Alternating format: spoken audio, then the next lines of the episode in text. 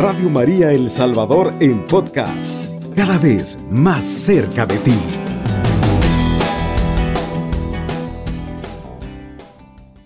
Bueno, estamos en el tercer domingo mañana de la Pascua, ver, el, tiempo va rápido definitivamente, ¿verdad? Pero bien, este fue una experiencia bonita, ¿verdad? Eh, como siempre el programa pues lo comenzamos proclamando la palabra del Evangelio, allí pues eh, las palabras que Jesús nos comparte, ¿verdad? De mañana pues el tercer domingo de la Pascua, el Evangelio que vamos a meditar será el Evangelio de San Juan, capítulo 21, versículo del 1 al 19.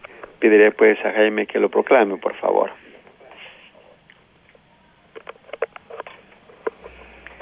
Muy buenos días.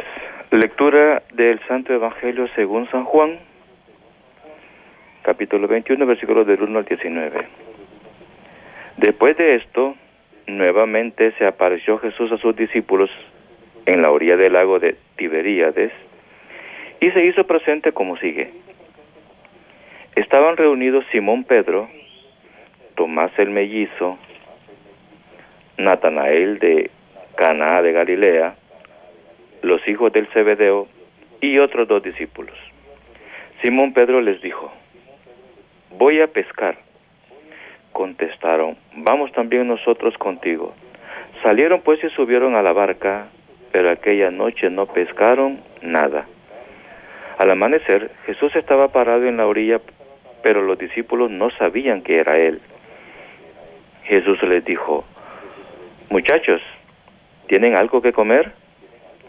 Le contestaron, nada.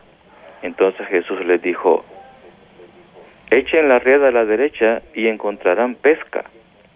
Echaron la red y no tenían fuerzas para recogerla por la gran cantidad de peces. El discípulo al que Jesús amaba dijo a Simón Pedro, es el Señor. Apenas Pedro oyó decir que era el Señor, se puso la ropa, pues estaba sin nada, y se echó al agua. Los los otros discípulos llegaron con la barca. De hecho, no estaban lejos, a unos 100 metros de la orilla. Arrastraban la red llena de peces. Al bajar a tierra, encontraron fuego encendido, pescado sobre las brasas y pan. Jesús les dijo, traigan algunos de los pescados que acaban de sacar. Simón Pedro subió a la barca y sacó la red llena con 153 pescados grandes. Y a pesar de que hubiese tantos, no se rompió la red. Entonces Jesús les dijo, vengan a desayunar. Ninguno de los discípulos se atrevió a preguntarle quién era, pues sabían que era el Señor. Jesús se acercó, tomó el pan y se lo repartió. Lo mismo hizo con los pescados. Esta fue la tercera vez que Jesús se manifestó a sus discípulos después de resucitar de entre los muertos. Cuando terminaron de comer, Jesús dijo a Simón Pedro, Simón, hijo de Juan, ¿me amas más que estos?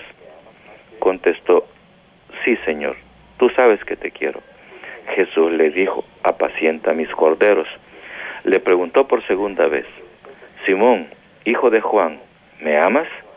Pedro volvió a contestar, sí, Señor, tú sabes que te quiero. Jesús le dijo, cuida de mis ovejas. Insistió Jesús por tercera vez, Simón Pedro, hijo de Juan, ¿me quieres?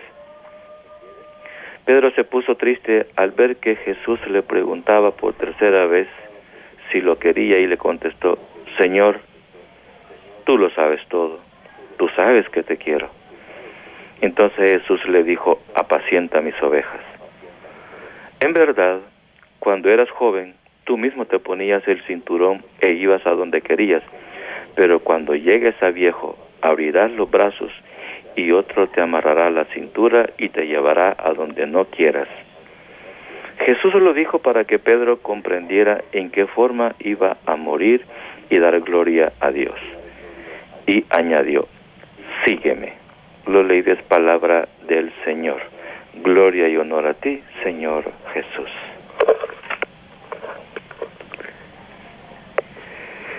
Qué profundo el Evangelio que hemos escuchado en labios de nuestro hermano Jaime que proclamó la palabra. Y sería importante que destacáramos algunos aspectos de ese Evangelio. El programa nuestro se llama Vida Parroquial, la pastoral de la parroquia. ¿Qué sería si a la pastoral le faltara el amor? Simón, hijo de Juan, ¿me amas más que estos? ¿Me ama más que estos? El amor es un elemento importante en la pastoral, en la vida parroquial. No solamente en las parroquias, sino también en las familias mismas. Verás, si falta el amor, eh, obviamente ahí hay un gran vacío. Un gran vacío. Ver el amor, ver el amor es importante. Tanto amó Dios al mundo que entregó a su Hijo único. Y Jesús expresó en su momento, en esto reconocerán que son mis discípulos si se aman unos a otros como yo les he amado. Y qué importante esto, el amor hermanos y hermanas, porque estamos en un ambiente un tanto erizado, un tanto así complicado. Verá, escuchamos eh, tambores de guerra, tambores de violencia, tantas cosas que nos puedan como obviamente limitar o que perdamos eh, eso del amor definitivamente. Los cristianos tenemos obviamente claro esto, ¿verdad? Y por eso estamos haciendo el esfuerzo. El esfuerzo era para ser capaces de amar, para ser capaces de perdonar como lo hizo nuestro divino Maestro Jesús. Hermano Jaime, ¿qué comparte? Un evangelio en realidad muy lleno de contenido, como usted decía, Padre, muy profundo en realidad y dice que los discípulos están reunidos, quizás el texto no lo dice, solo menciona quiénes estaban, algunos, no todos. Y Pedro dice, pues voy a pescar. Es lo que sabía hacer. Ya había estado con Jesús, había experimentado el amor, ¿sí? Había experimentado la gloria de Jesús, la gloria de Dios en la transfiguración había estado con el Señor saboreando los manjares de allá arriba, los manjares del cielo. Y ante el desconsuelo quizás, porque no lo dice el texto, no tiene otra más que volver a lo que hacía antes. Voy a pescar. Es lo que sabía hacer. Y el biblista termina diciendo que aquella noche no pescaron nada, nada algo parecido así como que Jesús nos deja en nuestra vida personal a que tomemos decisiones, opciones. Y, y con esa libertad que tenemos como hijas e hijos de Dios, y entonces resulta que nos damos en las narices y quedamos ahí como que decepcionados, quizá echándole culpa a medio mundo, qué sé yo. Y Jesús y la simbología de, del día de hoy se hace presente nuevamente como para decir, hey, muchachos, muchachos, aquí estoy, ¿qué les pasa? O sea, yo, yo les dije que esto va para largo. O sea, ¿por qué se decepcionan? ¿Por qué vuelven a lo mismo? No me comprendieron a mí entonces. ¿De qué se trata esto? Y entonces comienza Jesús, qué bonito comienza por el lado más flaco que tenemos nosotros. Aquí estaban tristes porque no pecaron nada. Miren, echen la red a tal parte, que ahí sí hay. Y la echan injustamente, así como dice, esa es la solución, ¿se dan cuenta? Conmigo lo van a tener todo, no les va a faltar nada. O sea, pónganle, pónganle ese sentido a la vida, porque a lo mejor no lo tiene, pero hay que dárselo y lo van a y le van a poder dar ese sentido si están conmigo, si yo estoy con ustedes. Y verán que en ese lado que yo les digo, ahí sí hay, no por el lado que ustedes buscan, sino por este lado que yo les ofrezco.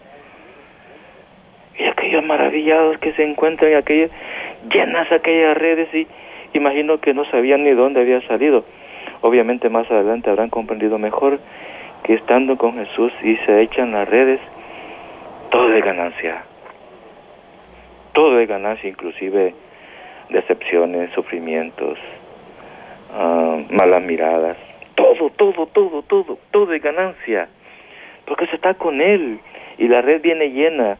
Quizás entre esos peces también venía alguno que no era a lo mejor un buen pez, pero estaba llena la red, es lo que importa, no venía vacía. Y así como venía esa red, Jesús quiere que esté nuestra vida llena a su lado y Él con nosotros. Qué importante, hermano Jaime y los hermanos y hermanas que nos escuchan. Nosotros cuando salimos a evangelizar, lo hacemos en el nombre de Jesús, no en el nombre de, de nosotros, sino en el nombre de Jesús, obviamente, enviados por una comunidad parroquial, obviamente, por la iglesia misma, ¿verdad? Pero vamos a anunciar a Jesús definitivamente, ¿verdad? Vamos a anunciarlo a Él. Y usted lo que ha expresado aquí el hermano Jaime, ¿verdad? Que pues sin mí no pueden hacer nada. Esto lo dijo en, en el capítulo 15 de San Juan, cuando habla de la vid verdadera. Él es la vid y nosotros somos los sarmientos o las ramas. Y cuando una rama obviamente verá se desgaja o se rompe de la vid, obviamente esa rama pues ya no sirve sino que para tirarla y para que se consuma y arde en el fuego, ¿verdad? Y Jesús dice, sin mí no pueden hacer nada. Qué bonito, hermanos y hermanas, que vamos en el nombre de Jesús, ¿verdad? A, evangelizar. Porque ¿quién vamos a anunciar a Jesús? Obviamente. En, eh, ¿verdad? El, el querigma, el anuncio de Jesús como el Señor, verá, de nuestra vida, de nuestra historia. Lo que hicieron los primeros, verá, apóstoles, discípulos, Pedro, verá, sí, anunciaron a Jesús, verá, y, y ahí va la fuerza, verá, con ellos y los milagros que hicieron, verá, de, de levantar el tu ídolo, lo hicieron en nombre de Jesús. Pedro le dice, no, no, no tengo ni oro ni plata, pero lo que tengo te lo doy. En nombre de Jesús, levántate.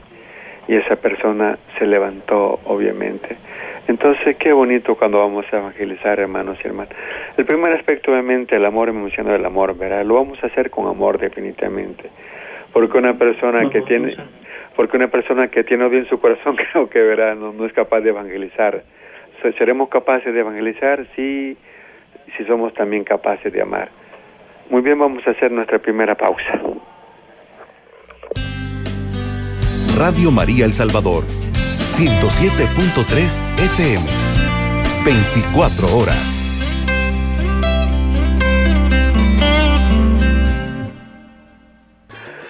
Muy bien, queridos hermanos y hermanas, eh, iniciamos el segundo segmento de nuestro programa y en el tercer segmento pues esperamos sus llamadas o sus mensajes para que nos compartan también cómo fue la vivencia de su Semana Santa, de su Pascua, ¿verdad hermanos, hermanos? Entonces pues esto es bien importante que, obviamente que lo que lo tengamos en cuenta, queridos hermanos y hermanas, ¿verdad? Este otro aspecto que yo pues también quiero señalar en el Evangelio que está obviamente relacionado con nuestro programa, por ejemplo, la red, la red, la red obviamente que simboliza a la iglesia. ¿Y qué dice el Evangelio sobre la red que consiguió tantos, tantos pescados? No se rompió. La iglesia obviamente no se va a romper. La unidad de la iglesia es eh, indisoluble definitivamente, no se va a romper definitivamente. La unidad de la iglesia no se va a romper, ¿verdad? Entonces la red simboliza a la iglesia. Y aquí también quiero relacionarlo, ¿verdad? Porque también eh, lleva una gran sintonía. La túnica cuando Jesús fue crucificado, ¿verdad?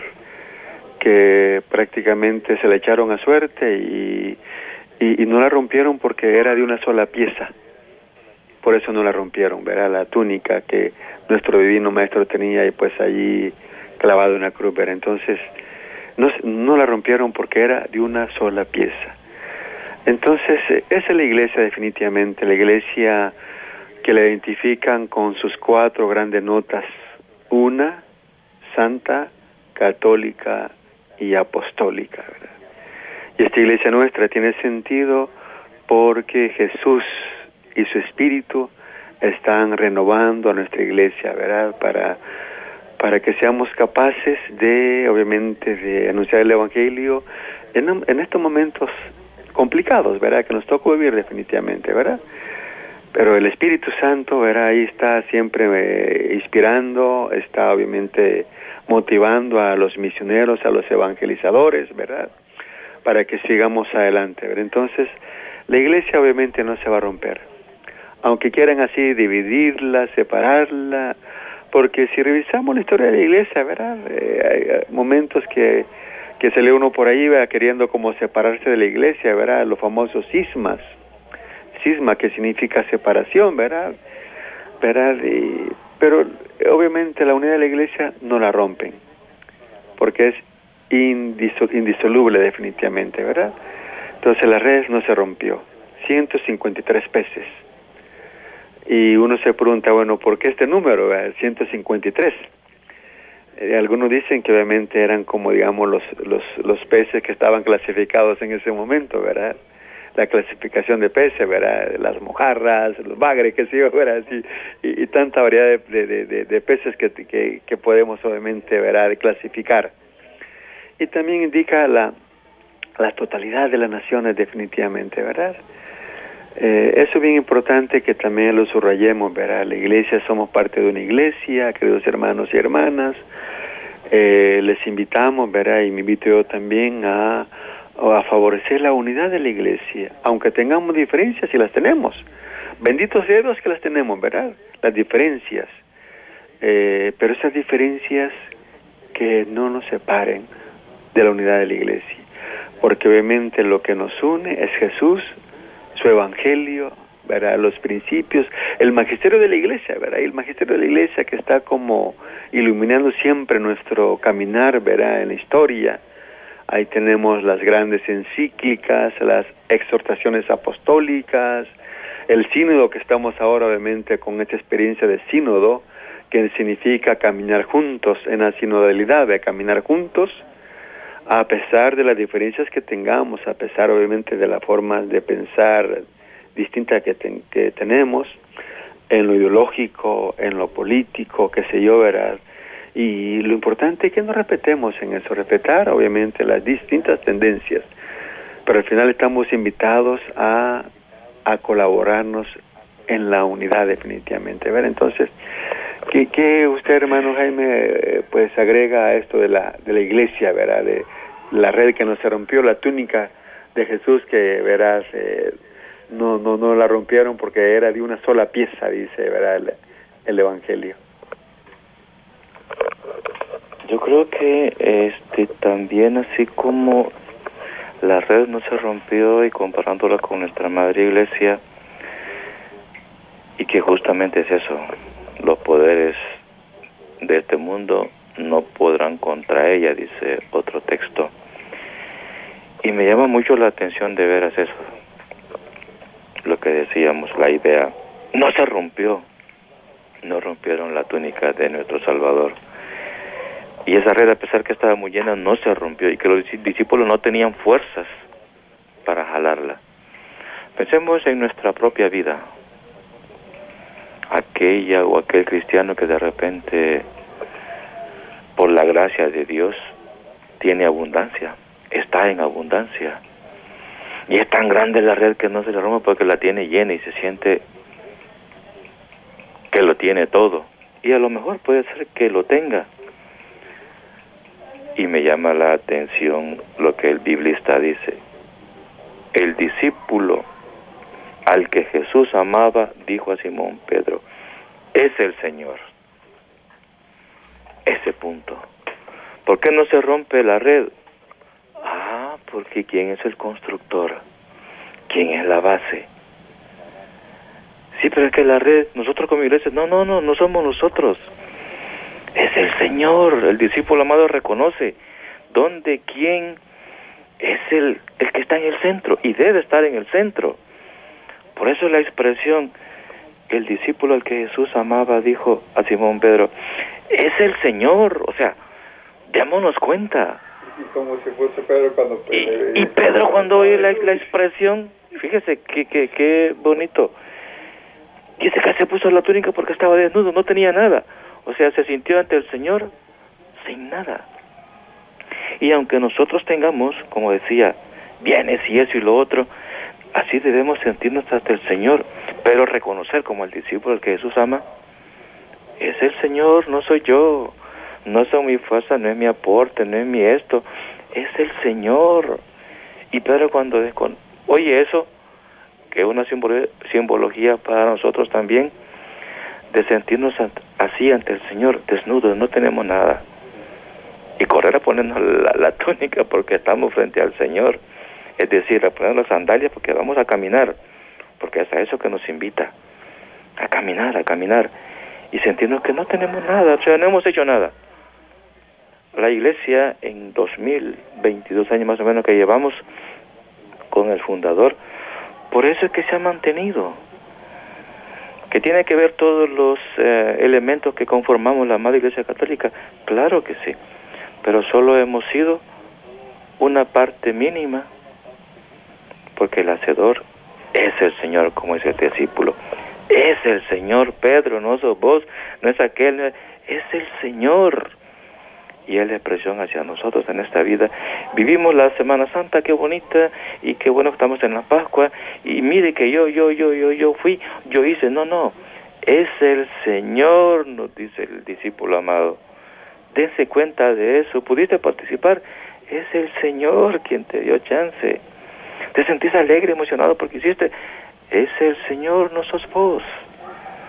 Y debemos sentirnos así como Pedro, con esa desnudez ante el Señor no tenemos nada, Señor, como lo expresaba bien San Oscar Romero. Con mi nada, con tu todo y con mi nada, vamos a hacer mucho.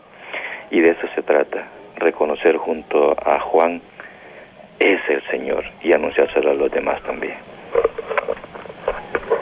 Sí, qué importante eso, definitivamente, la, la desnudez, ¿verdad? O sea, la, eh, sentirnos pues así verá como pues sí que no somos como los los hácelo todo los meros meros sino es Jesús obviamente nosotros nada más somos sus colaboradores sus instrumentos bendito sea Dios verdad y otro aspecto que también quiero destacar verdad que obviamente es parte del quehacer parroquial de la vida parroquial cuando Jesús ha confirmado a Pedro en el amor verdad me amo más que estos el final dice sígueme qué importante es el seguimiento a Jesús definitivamente, el seguir a Jesús, el, el, saberlo seguir definitivamente, ¿verdad? Y para ello obviamente, ¿verdad? Tenemos que obviamente luchar para, para poner en práctica lo que Él nos enseñó, ¿verdad? Definitivamente. Y tener dentro de nosotros la, vida de Jesús también, la vida misma de Jesús, ¿verdad? Porque no podemos ir a anunciar a Jesús si no, si no hay amor en nuestra vida definitivamente, ¿verdad? El seguimiento bien importante, queridos hermanos, y al final, pues obviamente eso es lo que cuenta, ¿verdad? Por eso la invitación a que aprendamos a seguir a Jesús definitivamente, ¿verdad?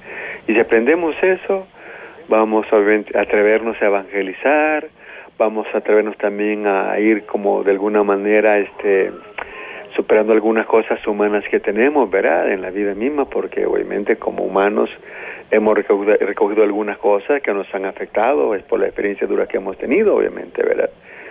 Pero esa experiencia dura que hemos tenido, ¿verdad? Que obviamente no nos quiten la paz, no nos quiten la capacidad de amar. Y si obviamente si logramos eso, ¿verdad? Superar eso, seremos capaces también de seguir al Maestro, ¿verdad? De, de echar las redes. Las, las redes en nombre de Jesús definitivamente. Muy bien, entonces ahora pues, verá, queremos obviamente compartir, verá, la experiencia de la Semana Santa. Verá, me acuerdo que yo decía en el consejo, verá, porque en el consejo obviamente ahí es cuando la organizamos, la planificamos y tratamos pues de que la celebración de la Semana Santa nos salga lo mejor que sea posible definitivamente, pero también podemos correr un riesgo, ¿verdad? Y, y si nos obviamente nos enfrascamos en la organización, en que nos salga bien, y al final podemos también desaprovechar la espiritualidad, la experiencia de la Semana Santa también, ¿verdad? Porque estamos pendientes, ¿verdad? Y mira, nos falta el agua, nos falta, qué sé el hisopo como para hacer la expresión o esto, lo otro, ¿verdad? Híjole, y al final podemos perder también la vivencia, ¿verdad? Yo planteaba eso en el consejo, ¿verdad? Yo creo que nos hizo meditar ese planteamiento, ¿verdad? Eh, el, también el sacerdote, ¿verdad? También puede caer, bueno, al final, ¿qué? ¿Viví o no viví la Semana Santa? Me interesé más en que, en que, en que estuviera bien organizada, ¿verdad? Los aspectos organizativos, que también obviamente, ¿verdad? Definitivamente, pero interesarnos en lo esencial de la Semana Santa. o sea, la celebración pascual, el misterio pascual, que obviamente es el eje en el cual gira todo el año litúrgico. Nuestro año litúrgico obviamente está organizado por tiempos y tiempo bonito, ¿verdad? Viento, eh, cuaresma, ordinario, ¿verdad? El tiempo pascual, ¿verdad? Y todos esos tiempos giran, obviamente, en torno a un solo eje, que es el misterio pascual, la pasión, la muerte y la resurrección de nuestro Señor Jesucristo, definitivamente. Entonces, quiero aquí, obviamente, ya, queridos hermanos que nos escuchan, ¿verdad? Que esperamos sus llamadas para que también nos compartan cómo estuvo su Semana Santa, ¿eh? Él la vivió como tiene que vivirla, ¿verdad? A pesar de, obviamente, de las limitaciones, a pesar de las medidas, porque obviamente no hay que descuidarnos de las medidas protocolarias, ¿verdad? De, esta pandemia, ¿verdad? Yo creo que, ¿verdad? Y lo expresaba yo también en la parroquia, ¿verdad? Obviamente la parroquia vamos a mantener las medidas y la vamos obviamente a, eliminar esta medida cuando nos demos cuenta que ya definitivamente esto ya, ya pues ya se controló. Pero entonces, eh, pues, ¿cómo estuvo la Semana Santa? Hermano, hermano Jaime, usted vamos a compártanos cómo estuvo su Semana Santa, cómo estuvo la Semana Santa. Interesante pregunta porque recuerdo justamente en el consejo y creo que antes del consejo en una Eucaristía, usted padre nos decía hay que leer el capítulo de Juan que habla acerca de la pasión, desde el capítulo tal al final. Y si lo pueden leer todo, pues léanlo. Y es interesante y conmovedor en realidad y toca, toca muy personalmente el hecho de pues leer cómo la explica, cómo la escribe Mateo, cómo la escribe Marcos, cómo la describe Lucas y como la describe Juan en cada uno de los evangelios. Y entonces de esa manera sí se puede como comprender, no su cabalidad, no, no, no, no su totalidad, pero eso como que le da un sentido muy diferente a esa vivencia. Y en lo personal también con los hermanos del consejo del sector compartíamos eso de que somos parte de la organización, sí, pero que nos interesábamos también bastante por vivirla, por vivir esta Semana Santa que no sabíamos si era la última, porque nadie sabe si es la última o voy a vivir la otra, pero vivirla así como la última y no verlo como una tradición, como una costumbre, y realmente se reavivan ese deseo de amor que Jesús expresa hacia nosotros. Porque toda su pasión y muerte, inclusive la resurrección, se resumen en eso, en el amor. Ese amor que lo decíamos acá en la parroquia, amó hasta el extremo. O esa locura de amar, esa locura de amor. Y a eso es que estamos nosotros invitados e invitadas también. Si hemos recibido esa locura de amor, compartirla también con lo que están alrededor. Esperamos en el siguiente segmento sus llamadas o mensajes y nos vamos a ir a una segunda pausa. Gracias. Evangelizando con Amor, Radio María El Salvador, 107.3 FM.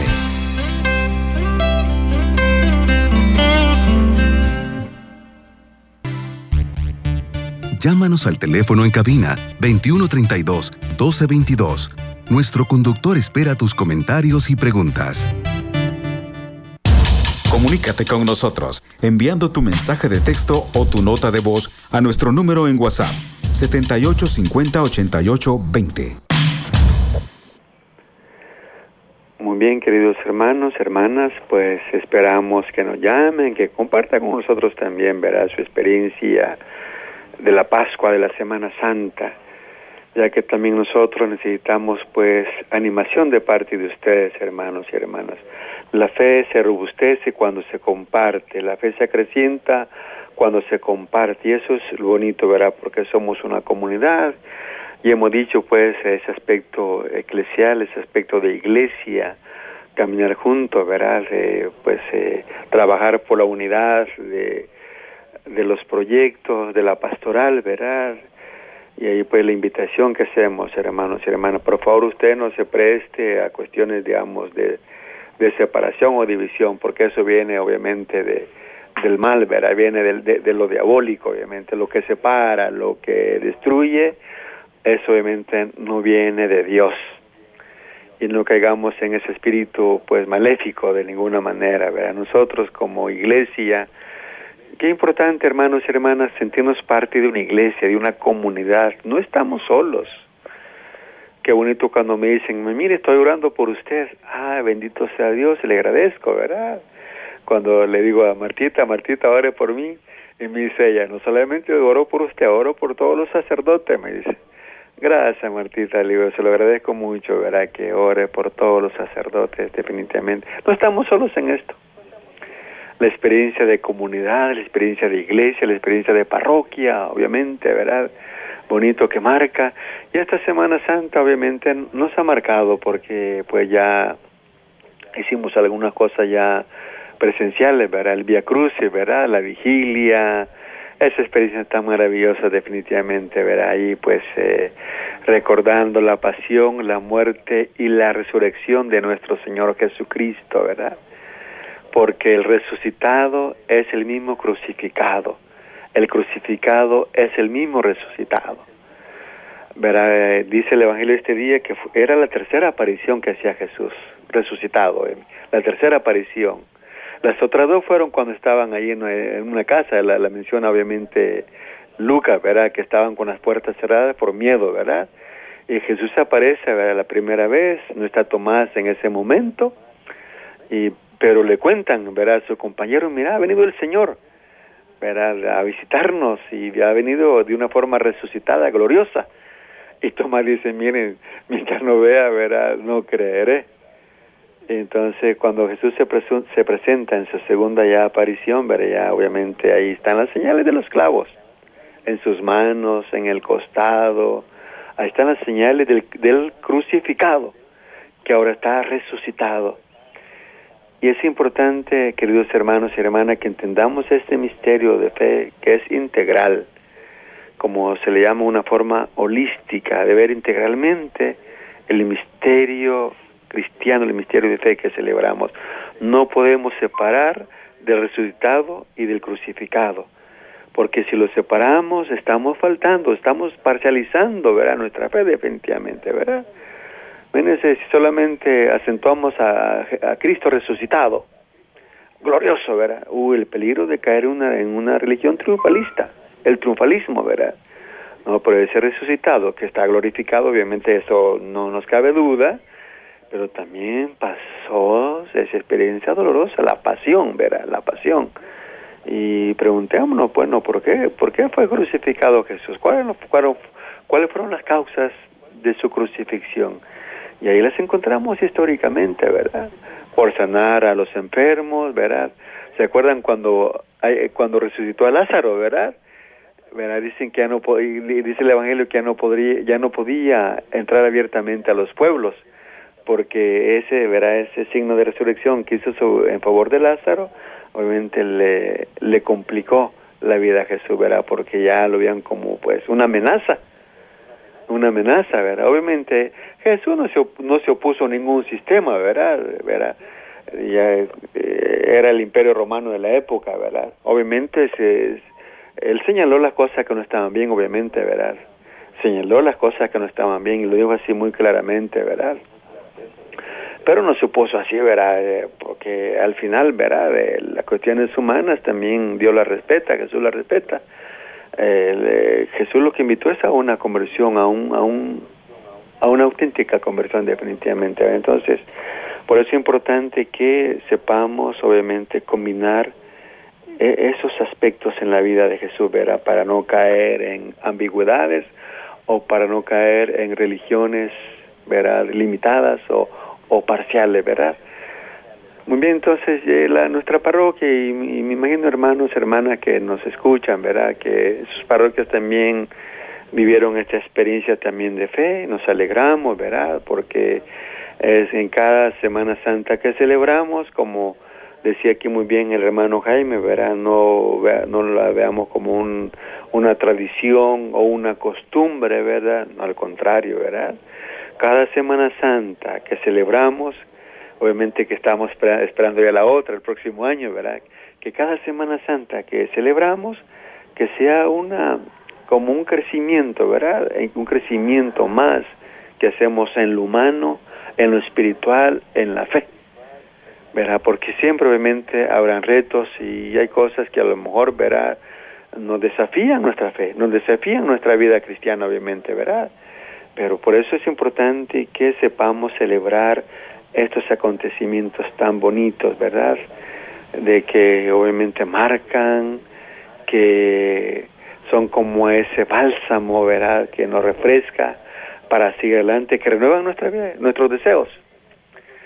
Eh, renuevan nuestro deseo de anunciar a Jesús, ¿verdad? Eh, como el Señor, el muerto, el resucitado, ¿verdad? El Señor de nuestras vidas. Como lo hicieron las primeras comunidades cristianas, ¿verdad? Que decía la gente, ¿verdad? La que estaba indiferente o, así escéptica, miren cómo se aman, miren cómo entregan la vida. Mire qué interesante, ¿verdad? Los primeros cristianos, mártires, ¿verdad? Ahí, sangre de mártires, semilla de cristianos. Y esto impactó profundamente en la conciencia de las personas que veían eso, ver el testimonio bien importante, ¿verdad? Esto obviamente lo lograron las primeras comunidades. Y de esa manera, pues, la iglesia fue creciendo. Por eso nuestros mártires salvadoreños, ¿verdad? Que ya están reconocidos oficialmente, que sean motivos también de inspiración, ¿verdad? Para nuestra vida cristiana, ¿verdad? Para decir, bueno, que aquí pues está presente el mensaje de Jesús, ¿verdad? Está presente su, su, su anuncio, su mensaje definitivamente, ¿verdad? Muy bien, entonces prácticamente vamos llegando al final de nuestro programa, ¿verdad, queridos hermanos? Eh, pues agradecemos su fiel sintonía, ¿verdad? Pues eh, yo siempre ahí estoy motivando a los amigos amigas que tengo. Mira, hoy tenemos el programa, ¿verdad? Le escribía pues a una amiga que es profesora de que es el Tepeque, ¿verdad? Que es profesora. Y me decía mira, hoy no lo voy a escuchar porque en ese momento voy a ir a hacer un, tenía un compromiso también, entendemos eso también definitivamente, ¿verdad? Por ahí las quienes, quienes nos escuchan, a la niña Tonita, a doña Francisca, ¿verdad? A Martita y a otras hermanos hermanas que nos escuchan, les agradecemos su fiel sintonía. Gracias a, su fiel sintonía, este programa obviamente tiene vida, tiene dinamismo. Vamos entonces, Jaime, la oración que usted siempre nos comparte, por favor, ¿verdad?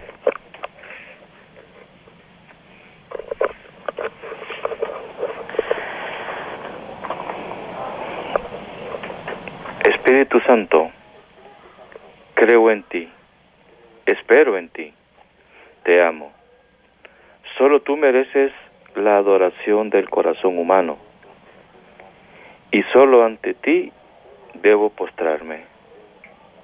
Solo tú eres el Señor, glorioso, con una hermosura que ni siquiera se puede imaginar. Por eso, Señor, no permitas que yo adore cualquier cosa como si fuera un Dios, porque ningún ser y nada de este mundo vale tanto. Te reconozco a ti como dueño, Señor de mi vida. No permitas que pierda la serenidad y la alegría por las cosas que no valen tanto.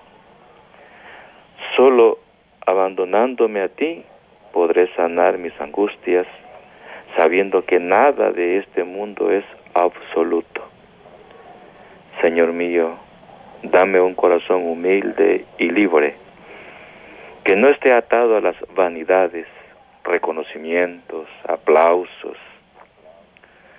Dame un corazón simple que sea capaz de darlo todo, pero dejándote a ti la gloria y el honor. Dame ese desprendimiento, Espíritu Santo.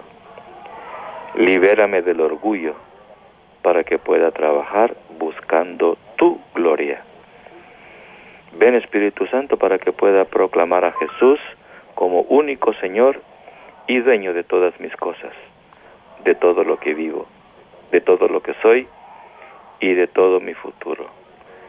Ven Espíritu Santo. Amén. También queremos orar por nuestros enfermos, por nuestras enfermas. Nos unimos a las familias que a lo mejor están ahí pues pendientes de sus enfermos, verá, orar por ellos. Padre Santo, Padre Bueno, bendice e inspira a las familias, a las personas que se dedican al cuidado de los enfermos, enfermeras, doctores, enfermeros, el mismo la misma miembro de familia que pues se dedican a, cuidar a sus enfermos. Señor, ayúdales, Padre Santo.